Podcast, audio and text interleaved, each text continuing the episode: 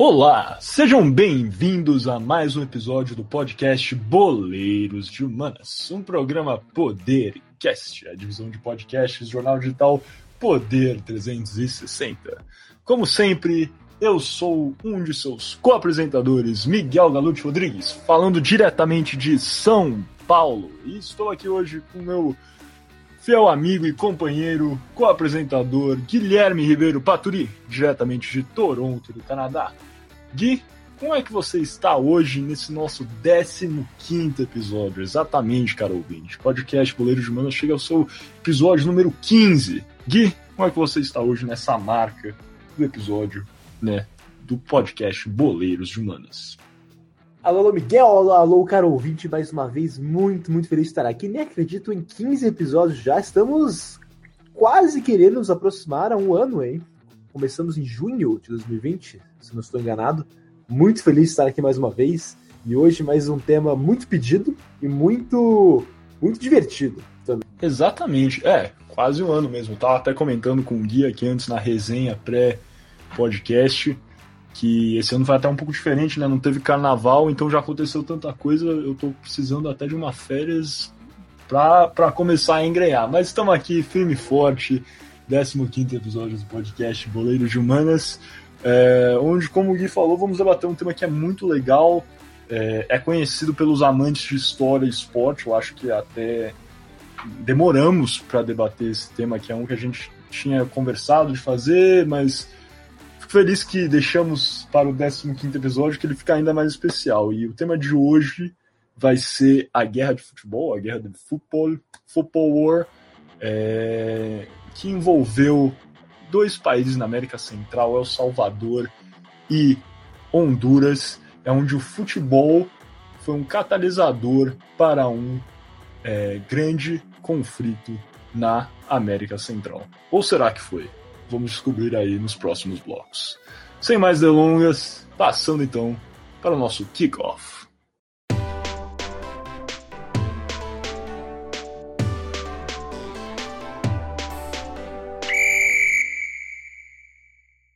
Bem-vindos então novamente ao podcast Boleiros de Humanas. Lembrando que Boleiros de Humanas é um programa Podercast, a divisão de podcasts do jornal digital Poder 360. Rapidamente aqui já vou tocar a bola de vez para o nosso querido Guilherme Paturi e ele vai começar a explicar um pouco desse contexto histórico que a miúde aqui, né, sempre no Boleiros de Humanas, a gente gosta de dar para que vocês tenham um, um entendimento assim palpável e tangível do que estava acontecendo exatamente, não só na região, mas no mundo à época desse evento que vamos explorar hoje. Hoje não vai ser diferente. Gui, conte-nos um pouquinho sobre qual era o contexto que levou à guerra do futebol. De fato, Miguel, e, e vou agora bem nesse primeiro bloco que o Miguel bem introduziu, a gente vai explorar o que exatamente levou à guerra é, do futebol, a Guerra del Futebol, ou também Guerra de las Horas, como também ela é conhecida. É, é, bom importar logo de cara que, apesar do futebol ter contribuído ao conflito, né, até apelidando o conflito, é importante entender que o esporte não foi nem a única e nem a maior causa da guerra do futebol. É, a maioria dos, dos historiadores acreditam que a principal causa da guerra foi a disponibilidade de terra. Apesar de El Salvador ser cinco vezes menor que Honduras, o país tinha uma população maior em 1969. Então existiam 3 milhões de habitantes em El Salvador contra cerca de 2 milhões e meio que habitavam Honduras. E essa alta população, combinada com pouco espaço disponível, fez com que a qualidade de vida diminuísse fortemente em El Salvador. E, consequentemente, causou que dezenas de milhares de salvadorenhos migrassem para Honduras, que era muito menos densamente populada pelo tamanho, é, pelo seu tamanho e população. É, com isso, os imigrantes salvadorenhos começaram a competir com hondurenhos por trabalho nas grandes plantações da estadunidense United Fruit Company, que era uma é, multinacional que tinha latifúndios e grandes terras na América Central que usava para é, justamente plantar é, frutas para levar de volta para os Estados Unidos e vendê-las. E, e, com essa competição entre salvadorinhos e hondurenhos, é, conflito é, começou entre as duas populações.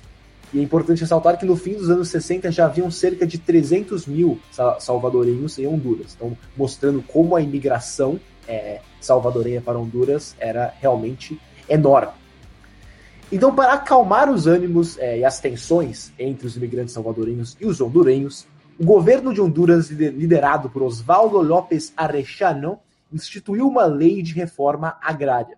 Mas em vez de distribuir as partes dos grandes latifúndios da United Fruit Company, que não eram usados pela multinacional, o governo começou a confiscar as terras usadas pelos imigrantes salvadorenhos e a deportar em massa a, a população salvadorenha do país. E como se isso não bastasse, disputas fronteiriças terrestres e por ilhas no Pacífico pioraram ainda mais as já tensas relações entre Honduras e El Salvador, que eram danificadas ainda mais, claro, é, por essa disputa com os imigrantes salvadorenhos em Honduras. É, mas nesse momento, né, Miguel, o, o, o governo do El Salvador não gostou é, que Honduras começou a deportar em massa seus nacionais e começou a querer tomar uma atitude, não é mesmo?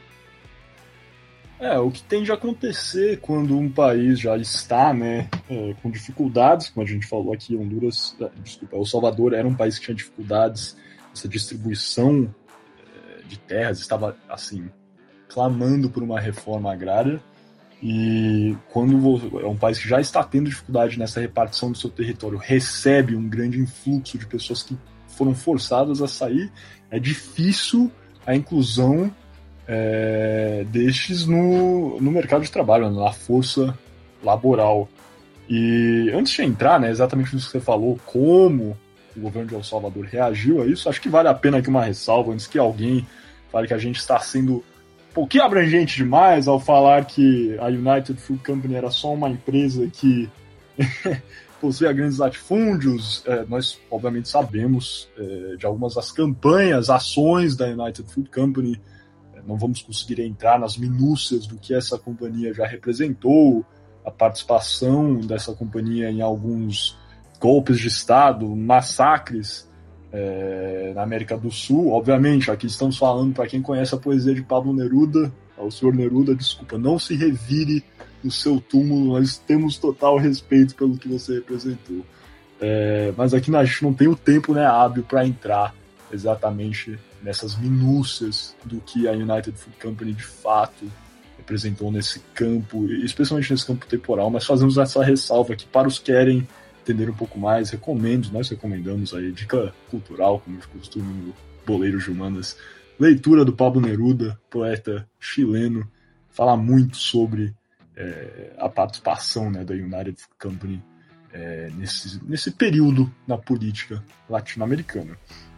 Mas sem mais delongas, delongas então, passando, é, voltando, né, na verdade, para o contexto aqui das tensões entre El Salvador e Honduras. E exatamente, com essas disputas fronteiriças, igual o Gui vinha falando, é, o governo do presidente de El Salvador, à época, Fidel Sánchez Hernández, começou a ser pressionado pelas elites agrárias de El Salvador para tomar uma atitude militar palpável. Né? Como eu disse, os salvadorenhos que haviam saído do país estavam retornando e a força laboral, né, o, o mercado de trabalho é, no país simplesmente conseguia comportar é, esse grande influxo de salvadorenhos que estavam sendo forçados de volta a El Salvador. É importante também ressaltar que rapidamente os grandes donos de terra, né, os grandes latifundiários de El Salvador, incentivaram a emigração desses campesinos, né, que são os, é, os trabalhadores rurais que não tinham, é, não eram grandes produtores como estes, como a elite né, agrária de El Salvador.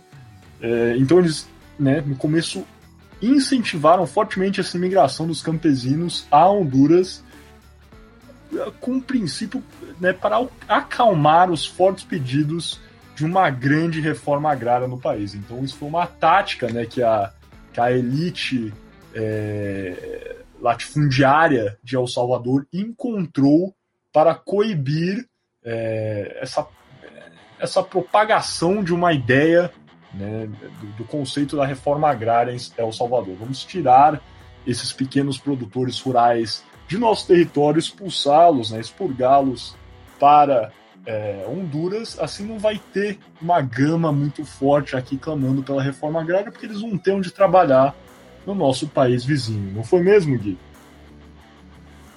Foi, justamente isso. E, e... Bem, e é exatamente esse o contexto em, que vivemos, os dois países, na verdade, viviam é, no final dos anos 60. É, então, para fechar esse bloco, vamos usar as palavras do, historiador Dan Haggerty, autor do livro é, Guerra das Senhoras, o livro que a gente usou para fazer essa pesquisa para o de hoje, recomendamos bastante. É, e bem, a frase que ele usa resume muito bem o que foi dito nesse bloco. Então ela é, abre aspas, essa guerra foi, em grande medida, sobre a disponibilidade de terra muitas pessoas habitando uma área muito pequena, com uma oligar oligarquia no poder, colocando gasolina no fogo juntamente com a imprensa.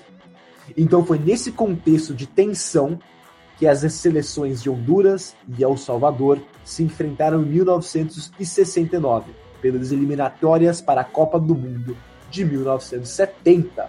É, algo mais declarado, Miguel, antes de passarmos para o nosso toque e me Nada a declarar, vamos passar então para o próximo bloco, onde vamos entender a parte futebolística desse conflito, não é mesmo, Gui? Justamente, bola para frente.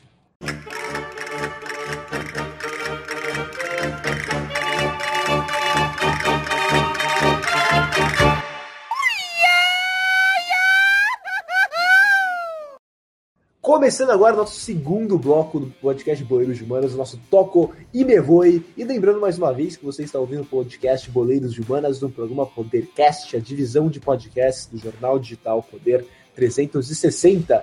E vamos aqui nesse bloco né, entender um pouco mais porque o que a guerra do futebol realmente tem a ver é, com o futebol, né? E como é impossível falar da guerra do futebol sem falar sobre as eliminatórias da América do Norte, América Central e Caribe para a Copa do Mundo de 1970, não é mesmo, Miguel?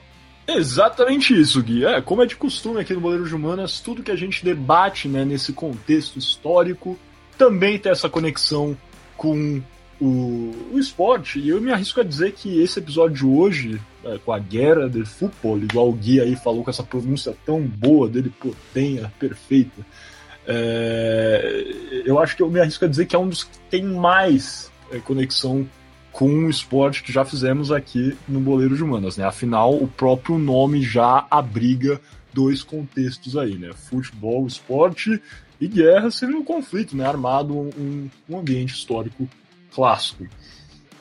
Sem mais delongas, vamos entrar exatamente aí a Copa de 1970, vencida pelo Brasil, né? O, o Tri, a terceira estrela do Brasil conquistada no México, e é, as seleções de El Salvador e Honduras estavam batalhando por um espaço no Mundial.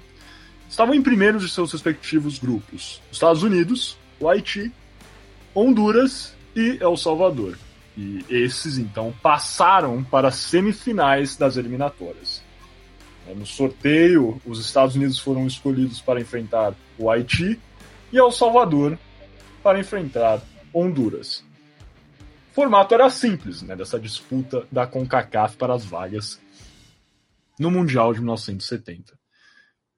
Serão jogadas duas partidas nas semifinais, uma em casa e uma fora, com a vitória contando dois pontos sem a possibilidade de empate. Porém, se houvesse empate em pontos, ou seja, uma vitória para cada lado, uma terceira partida seria disputada em campo neutro para decidir quem iria se classificar. Isso era uma coisa assim bastante comum no passado.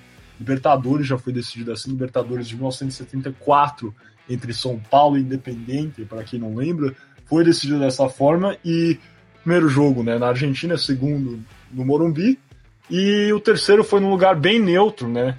Para um clube argentino e para um clube brasileiro foi em Montevidéu, né? Então imagina que lá tava torcida do Independente fungando e aí lá dois São Paulinos na arquibancada. Mas.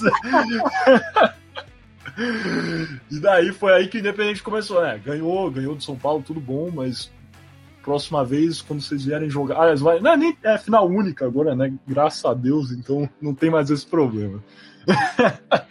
Brinca, voltando então para o contexto da CONCACAF. Nessa semifinal, nessa classificação, os Estados Unidos jogando contra o Haiti, eles foram rapidamente eliminados. Sim, os Estados Unidos perdeu para o Haiti, é, perdendo a partida de ida em Porto Príncipe, capital do Haiti, né, por 2 a 0 e também perdendo a partida em San Diego por 1 a 0. Isso não foi o que ocorreu na disputa entre El Salvador e Honduras. Na primeira partida jogada em Tegucigalpa, capital de Honduras, a seleção hondurenha venceu por 1 a 0 com o gol sendo marcado no último minuto do tempo regulamentar. Se voltasse a ganhar em São Salvador, portanto, né, capital de El Salvador, Honduras estaria classificada para enfrentar o Haiti na final das eliminatórias. Só uma ressalva, eu eu nunca viajei, né, para El Salvador, nunca viajei para São Salvador, espero um dia conhecer esse país, mas eu gosto que o nome é El Salvador e o nome da capital é São Salvador. Só uma, uma curiosidade minha, que eu não sei sobre vocês, lembro sempre estudando geopolítica na escola e eu lembrava, olhava no mapa e achava maior barato que tinha o país e a capital quase com o mesmo nome. Enfim. Mas depois da partida é, entre é, Honduras e El Salvador em Tegucigalpa, né, o primeiro jogo vencido pela seleção hondurenha, os torcedores ali presentes, hondurenhos e é, salvadorenhos, lembrando da presença maciça né, de salvadorenhos dentro de Honduras, então, como pode se imaginar, tinham também muitos torcedores de El Salvador nessa partida. É, e como pode se imaginar, duas seleções de países vizinhos em grande número em um jogo decisivo, sim, você chutou, tiveram uma longa e sangrenta briga, batalha quase, no estádio é, onde foi sediado esse primeiro jogo da semifinal. É, levando a partes da arquibancada a serem incendiadas e ao suposto suicídio de uma torcedora salvadorenha. Suposto, né? Entre todas as aspas aqui, porque não é confirmado se esse suicídio foi verídico ou uma criação sensacionalista da mídia salvadorenha. É difícil escutar né, o que estava acontecendo no caos ali é, desse momento, né, dessa batalha campal, de fato, entre os torcedores de El Salvador e Honduras. É, mas o que se sabe, o que tem, assim, por bem relatado, é a questão do incêndio, é a questão da briga, da batalha, de fato, entre esses torcedores dessas nações vizinhas. Conte-me um pouco mais, então, do que ocorreu depois dessa partida em Tegucigalpa, Gui. Pois é, Miguel. Como tivemos uma pessoa possivelmente morrendo é, e uma arquibancada reateada a fogo, é, é, um, é um bom, digamos, bom, brincadeira, né? Bom, entre aspas, começo para o que vamos ver é, em São Salvador. Porque, bem, em, em, os salvadorinhos ficaram é, muito, muito, muito bravos e decepcionados que a sua seleção nacional perdeu, principalmente perdendo com um gol marcado no último segundo, praticamente, do tempo regulamentar. E, e ainda mais pela, bem, pela batalha que aconteceu e esse, esse suicídio que teria acontecido no estádio é, foi bem muito reportado pela mídia de El Salvador, que passou semanas cobrindo esse suicídio e, bem, deixou os ânimos à flor da pele, digamos assim, é, em El Salvador. E, bem, em retaliação ao que havia ocorrido em Tegucigalpa, torcedores salvadorinhos hostilizaram a seleção de Honduras assim que a seleção de Honduras chegou ao país. A seleção hondurenha foi imediatamente ameaçada no aeroporto e à noite impedida de dormir, quando o general salvadorenho José Alberto Medrano levou torcedores salvadorenhos às ruas próximas ao hotel onde se hospedava a seleção hondurenha para, bem, fazer um para tumultuar. A confusão foi tão grande que durante a madrugada a seleção hondurenha foi evacuada do hotel e levada para a embaixada de Honduras para ficar até a hora do jogo. Ao fim é, da noite, duas pessoas haviam falecido e outras dezenas foram feridas pela polícia.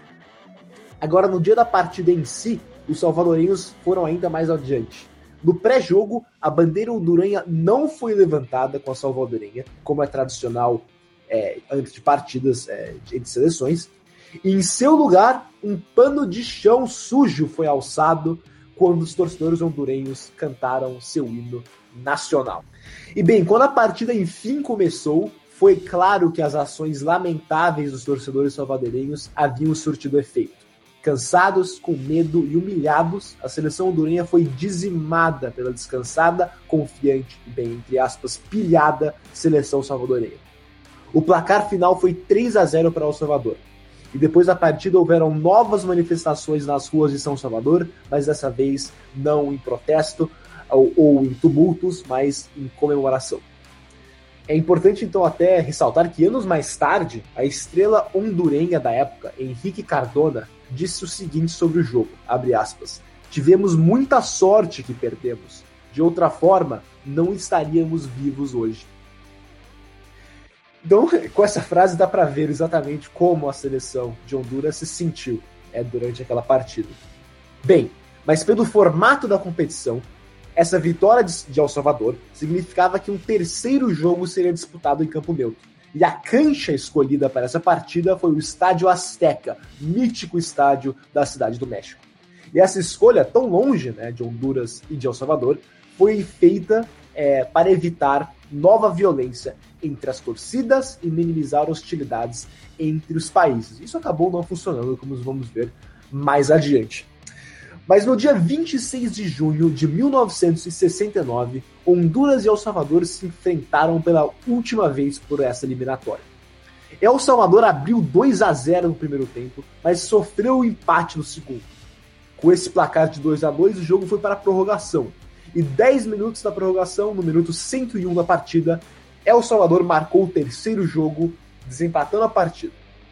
E assim, El Salvador se classificou para a final das eliminatórias da CONCACAF e enfrentaria o Haiti por uma vaga na Copa do Mundo de 1970. Porém, logo depois da partida, El Salvador rompeu relações diplomáticas com Honduras, colocando os países em um caminho quase irreversível para a guerra. E antes da gente encerrar esse bloco, Miguel, só queria eh, adicionar uma coisa que a gente não falou, que é, no contexto futebolístico, essa partida entre Honduras e El Salvador também era muito importante, porque nenhuma das seleções havia disputado a Copa do Mundo ainda. Então, as duas estavam também lutando, bem, é, para ter a primeira chance em jogar uma Copa do Mundo, o que era muito importante para os dois países, obviamente, mas isso é sem contar com o nacionalismo e com a, a, a raiva que os países tinham entre um e o outro é, fora do campo. É, justamente, eu acho que né, só de, de poder ter essa oportunidade, uma honra, né, disputar campeonato mundial, ainda mais se contra um rival, e um rival por ser um país vizinho, mas também agora que vocês têm todo esse, esse contexto da política, do que estava ocorrendo à época, né, das disputas é, entre Honduras e El Salvador, acho que dá para entender bem a, a, importância que tinha essa disputa, essa vaga na final das eliminatórias da CONCACAF. E ainda mais, acho que isso se vê na presença, né? O, o Gui contou muito bem aí desse, desse tumulto, igual quando na, antes dos jogos da Libertadores aqui fazem os, os fogueteiros né, na frente dos, dos hotéis dos times argentinos e vice-versa quando a gente vai jogar na Argentina também, não é só o brasileiro que faz isso.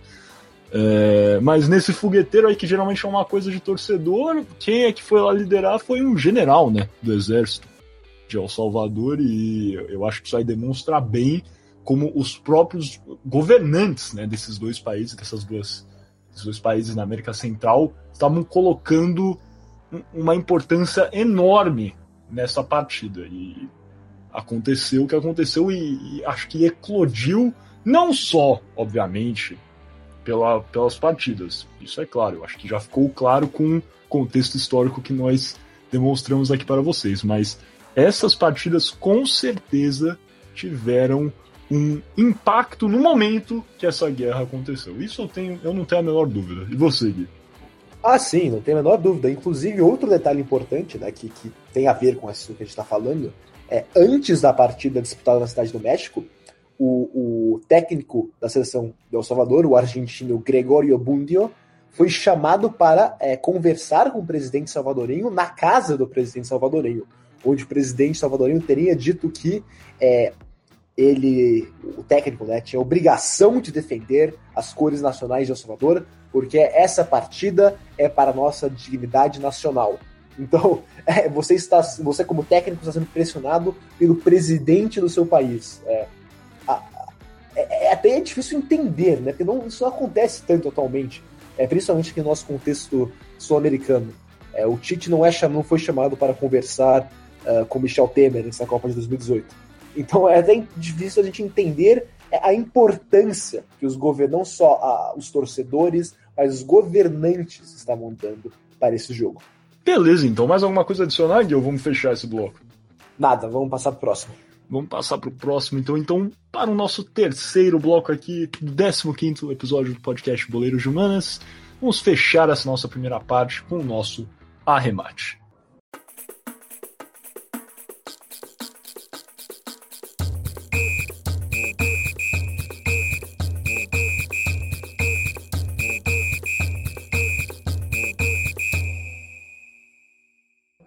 Sejam bem-vindos, então, novamente ao podcast Boleiros de Humanas. Lembrando que o podcast Boleiros de Humanas é um programa Podercast, a divisão de podcasts do jornal digital Poder 360. Estamos aqui iniciando, então, nosso terceiro bloco do Boleiros de Humanas. Nesse nosso 15 episódio, onde estamos falando sobre a guerra de futebol, um conflito entre El Salvador e Honduras, que foi em parte motivado pela partida de futebol jogada na semifinal das eliminatórias do Mundial de 1970 entre esses dois países. Acho que fiz um bom resumo do que a gente estava falando, não falei, Gui? Agora vamos entrar na guerra de vez. Falei até rápido. Eu tô parecendo uma narração de futebol aqui na rádio, cara. foi bom, foi bom. Mas então vamos lá cair de frente. E, e justamente o conflito teve início quando, em 14 de julho de 1969, Três aeronaves salvadorenhas bombardearam pontos estratégicos no território hondurenho, incluindo o aeroporto de Tocontin, que além de abrigar voos de carreira, servia como base aérea para a aeronáutica do país. E com o ataque às aeronaves hondurenhas, as, com esse ataque, né, as aeronaves hondurenhas foram gravemente abatidas, deixando o país desprotegido é, em seu espaço aéreo. Isso fez com que o exército salvadorenho pudesse fazer rápidos avanços pela área fronteiriça com ataques precisos, que levaram ao controle da principal via de acesso entre os dois países. É, e chegou até um ponto em que as forças salvadorenhas aproximaram-se da capital hondurenha de Tegucigalpa. Mas esse avanço não foi duradouro, né, Miguel? Logo teve uma, bem, um contra-ataque hondurenho, digamos assim. Exatamente, Honduras contra-ataca. É... Futebol, né? É, futebol, futebol, cara. Na verdade era de, de Guerra nas Estrelas, mas tudo bem. É, foi exatamente isso, né? Só muito bem, Gui, esse ataque aí à base, né, ao aeroporto de Toncontin acabou, né, por desarmar, pegou de surpresa, vamos colocar assim, é, as Forças Armadas hondurenhas, e daí o exército salvadorenho pôde avançar rapidamente com né, o apoio da, da, da aeronáutica salvadorenha, eles conseguiram avançar bem, chegando né, pertíssimo de Tegucigalpa. Só que, como você disse, o avanço não foi duradouro. Após a tomada da cidade de Nova Ocotepec, eu acho os nomes dessas cidades de Honduras assim ótimos, que é cultura é, olmeca, né? Mas são uns nomes muito bons. É a cidade do sudeste hondurenho, uma combinação de fortes chuvas, tempo ruim, é, resistência civil, né? Isso foi importantíssimo, a resistência dos cidadãos hondurenhos e também em corroboração com uma falta de munição, uma escassez é, de munição, levou à diminuição do ritmo da campanha salvadorenha. Então, estavam chegando, avançando bem, chegando pertíssimo da capital de Tegucigalpa, mas aí eles diminuíram o ritmo porque não tinham estavam encontrando resistência, o terreno estava ficando ruim, difícil de marchar com chuvas. É, como sabe, essa é uma região né, bastante com vegetação difícil penetração e quando chove, né? É mais difícil ainda para um exército avançar, como vocês podem imaginar. E ainda, se não bastasse tudo isso, o exército salvadorenho estava com pouca munição. Então, em 16 de julho de 1969, ou seja, dois dias né, após o início dessa campanha salvadorenha, já recuperada do ataque inicial ao aeroporto de Tocantins, a Força Aérea Hondurenha lançou uma campanha de retaliação em território salvadorenho. O bombardeio foi principalmente direcionado a fontes de produção de energia e bases militares salvadorenhas. Alguns ataques emblemáticos até nesse período incluem bombardeios à base aérea de Ilha... Ilhopango, é difícil pronunciar esses nomes, mas Ilhopango, e ao porto de Acajutla, Acajutla onde se, encontra... onde se encontrava, até então, né, no momento, em Acajutla, a única refinaria de petróleo operante no país. E esses ataques à Cajútula deixaram a área portuária repleta de fumaça com a queima dos depósitos de petróleo. Então, assim, vocês podem imaginar como isso aí foi um baque duríssimo para é, El Salvador, não só no campo militar, né, bombardeio à base aérea de Ilapango, que acabou aí por debilitar também qualquer auxílio aéreo as forças que já estavam avançando, né? Isso seria importante. Mas também esse bombardeio à refinaria em Acajutla é, foi tenebroso para é, a economia e também para a energia, a produção de energia em El Salvador. E, no entanto, em, em pouquíssimo tempo após essa campanha aí, é, de bombardeios conduzido pela Força Aérea é, hondurenha, é, o lado né, hondurenho também se encontrava com uma falta de munição. Então vejam que na América Latina acaba a saliva na mesma rapidez em que se acaba a pólvora, não é, Gui? Exatamente, isso mesmo. Não, não, não dá, né? Pra... Às vezes as pessoas falam demais, não é mesmo? Como falam? Como falam? Mas chega. É, você para pra pensar aí, cara, dois dias de guerra, dois dias de guerra e os dois países já estavam sem armamentos, cara. Bem, vamos jogar isso aberto. Mas é. Tem, aí... países, tem países aí que dizem que só tem munição para uma, uma hora de guerra, né? Pelo menos na América Central tem para dois dias. É, no mínimo isso. Enfim. Já com o avanço inicial salvadorenho, o governo de Honduras tinha entrado em contato com a OEA, né, que é a Organização dos Estados Americanos, para quem não conhece, é a Organização Internacional Regional, é, com 33 países membros no continente americano, que tem entre seus objetivos aí é, a, luta pela democracia, os direitos humanos, a segurança e o desenvolvimento na América. É, eles entraram né, em contato com a OEA para que mediasse o conflito governo de Honduras já temendo, né, porque as, as tropas salvadorenhas avançavam e, e, chegavam aí, beiravam a capital de Tegucigalpa. No entanto, com a escassez de provisões, né, os dois países já estavam sem munição quase, o cessar-fogo parecia apenas uma mera formalidade, porque não, é, não era como se a guerra pudesse se prorrogar por muito tempo sem armamentos. Então, no dia 18 de julho de 1969, os países membros da OEA se reuniram de forma extraordinária para ordenar o cessar-fogo imediato e a pronta retirada das forças de El Salvador de território hondurenho. O acordo se tornou eficaz em 20 de julho do mesmo ano, embora existam relatos de forças salvadorenhas em território hondurenho até agosto de 1969, então teve aquele período né, em que a retirada foi ocorrendo paulatinamente até que, de fato, o cessar-fogo se tornou efetivo e, e, não existiam então mais tropas de El Salvador dentro do território é, de Honduras. E acho que vale a pena dizer aqui que, apesar de ter uma duração relativamente curta, né, colocamos aí a guerra, de fato, né, os conflitos duraram até, vai, dia 18, dia 20, alguns. É, então você pode colocar quatro, seis dias no geral, colocam quatro dias, né? Até o dia 18. É, mas apesar de ter essa é, duração relativamente curta, a guerra do futebol levou à morte de milhares de pessoas.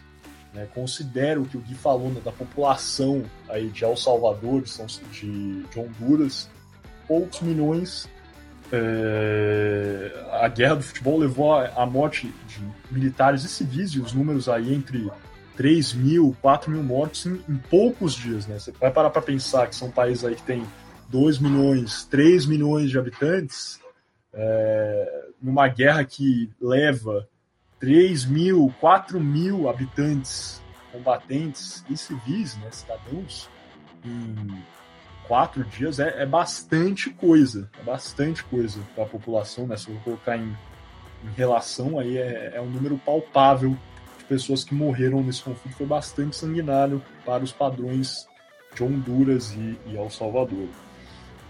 Estima-se também que o conflito tenha desabrigado cerca de 100 mil salvadorenhos. Aí eu acho que cabe a maior. É... Se tem um ponto que é gritante nesse conflito, eu acho que é essa, é, esse ponto, porque o Gui falou aqui né, que tinham cerca de vai, 300 mil salvadorenhos que haviam é, migrado para é, Honduras. 100 mil foram desabrigados pelo conflito. Então é uma parcela muito palpável dessa população né, que sofreu com esse conflito que durou apenas quatro dias, mas que teve aí, repercutiu imensamente. E também teve um rombo na economia hondurenha, porque é, todos esses salvadorenhos foram desabrigados ou voltaram para El Salvador ou foram para países vizinhos é, e deixou um rombo na economia hondurenha, porque os salvadorenhos representavam uma parcela importantíssima da força laboral do país. E essa retirada repentina, como eu falei, em menos de uma semana, afetou em grande parte o comércio. Acho que vale a pena sempre dizer, é um sentimento que é forte, às vezes, quando tem imigrantes vindo né, para o seu país, que falam que esses estariam roubando o trabalho, mas por parte, às vezes, são trabalhos que as pessoas não querem, não querem desempenhar e tem que lembrar que esses imigrantes também são consumidores participativos, né? Às vezes, e eu acho que isso foi sentido assim fortemente nessa guerra do futebol, porque se você tem 100 mil consumidores, trabalhadores que simplesmente saem do seu país, param de comprar em suas farmácias, em suas padarias, em menos de uma semana, você vai sentir, não é, Gui?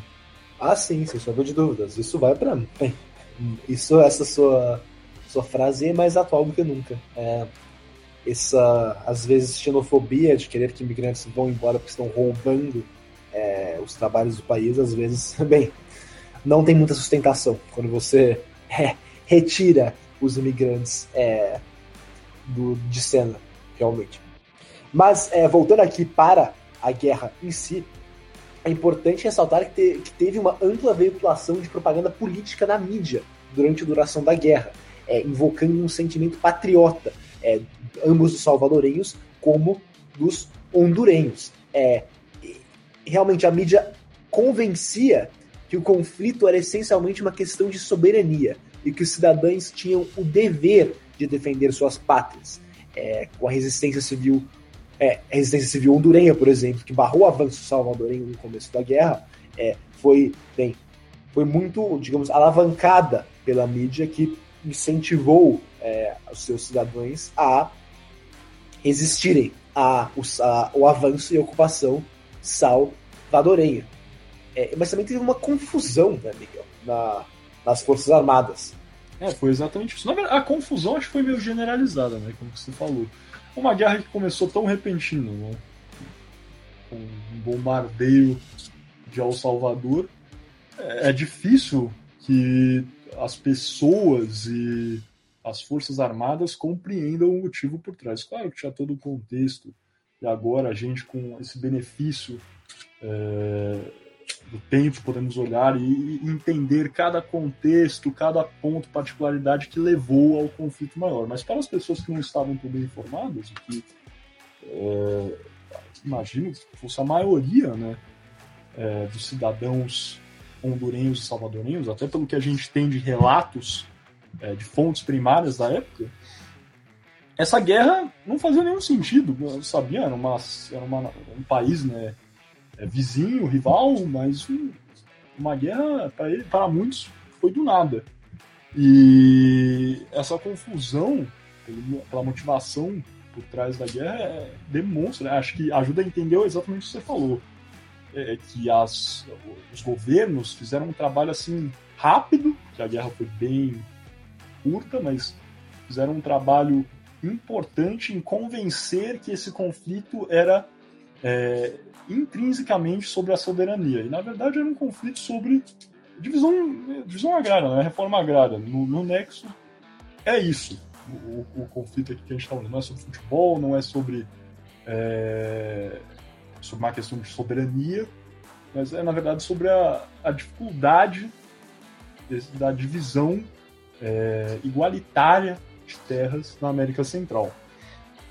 E essa confusão foi sentida nas Forças Armadas, como você disse. Temos aqui uma citação de um soldado hondurenho, Juan Luis Gutierrez, que em, abrem, abram aspas aqui. É, nós soldados não tínhamos a menor noção da motivação por trás do conflito. Né? Fomos para a guerra sem ao menos saber pelo que estávamos lutando. Eles simplesmente nos falaram que tínhamos de defender nossa soberania nacional. Eu acho que isso aí ajuda a entender, né? Ele demonstra muito isso que eu falei, da, e que o Gui também tocou, que tinha uma campanha, uma política de falar que isso aqui era uma guerra sobre a soberania. E, e se em ao menos os soldados, os militares entendiam o motivo, né, a motivação por trás dessa guerra, era muito difícil que os cidadãos desses dois países soubessem. E por fim, aqui para fechar, eu, eu, vou trazer uma, uma citação da publicação Soccer Politics, que utilizamos também como fonte para é, a produção do conteúdo aqui do podcast, que a Soccer Politics é da Universidade Duke, na Carolina do Norte. E abram aspas novamente. A guerra pode não ter sido diretamente causada pelos jogos de futebol, mas o conflito permanece como um exemplo crasso de como as emoções e a violência levantadas em partidas podem facilmente transbordar para outros campos. Eu acho que é exatamente isso. É, a motivação não foi o futebol, mas como eu vinha falando anteriormente, os jogos de futebol e o contexto que já vinha né, se arrastando há algum tempo, mas nesse, nesse embate entre El Salvador e Honduras, a semifinal da, das eliminatórias da CONCACAF foi assim simplesmente determinante para que algumas semanas depois esse conflito de fato e, e se iniciasse e, um conflito assim horroroso e, e bastante brutal e, sanguinário. Concorda que alguma coisa adicionar? Concordo e nada a adicionar. Por mim, podemos encerrar o episódio de hoje. Episódio não, calma lá, cara. ah, que é isso? Tá parecendo o Rogério Senna adiantando no pênalti, cara. Estamos. a gente tá aqui encerrando então a primeira parte do podcast Boleiros Humanos. Primeira parte do podcast Boleiros Humanos. Vamos passar então para a segunda parte agora, convidando vocês sempre, né? Se vocês estão assistindo alguma plataforma diferente, aí do YouTube, aqui no YouTube, estamos juntos, mas em outras plataformas, é, convidamos você a clicar na segunda parte e assistir aí Segundo, a segunda parte do podcast Colégio Humanas, onde vamos ter shootout, né, que é aquele rápido jogo de perguntas e respostas sobre os temas debatidos hoje e temas conectados. É, e depois vamos ter o nosso quinto e último bloco, as alternadas, onde vamos ter um debate sobre o que conversamos hoje no Goleiro de Humanas. Se você for assistir a segunda parte, até logo. Caso contrário, até a próxima. Muito obrigado pela sua audiência. Contamos com vocês sempre.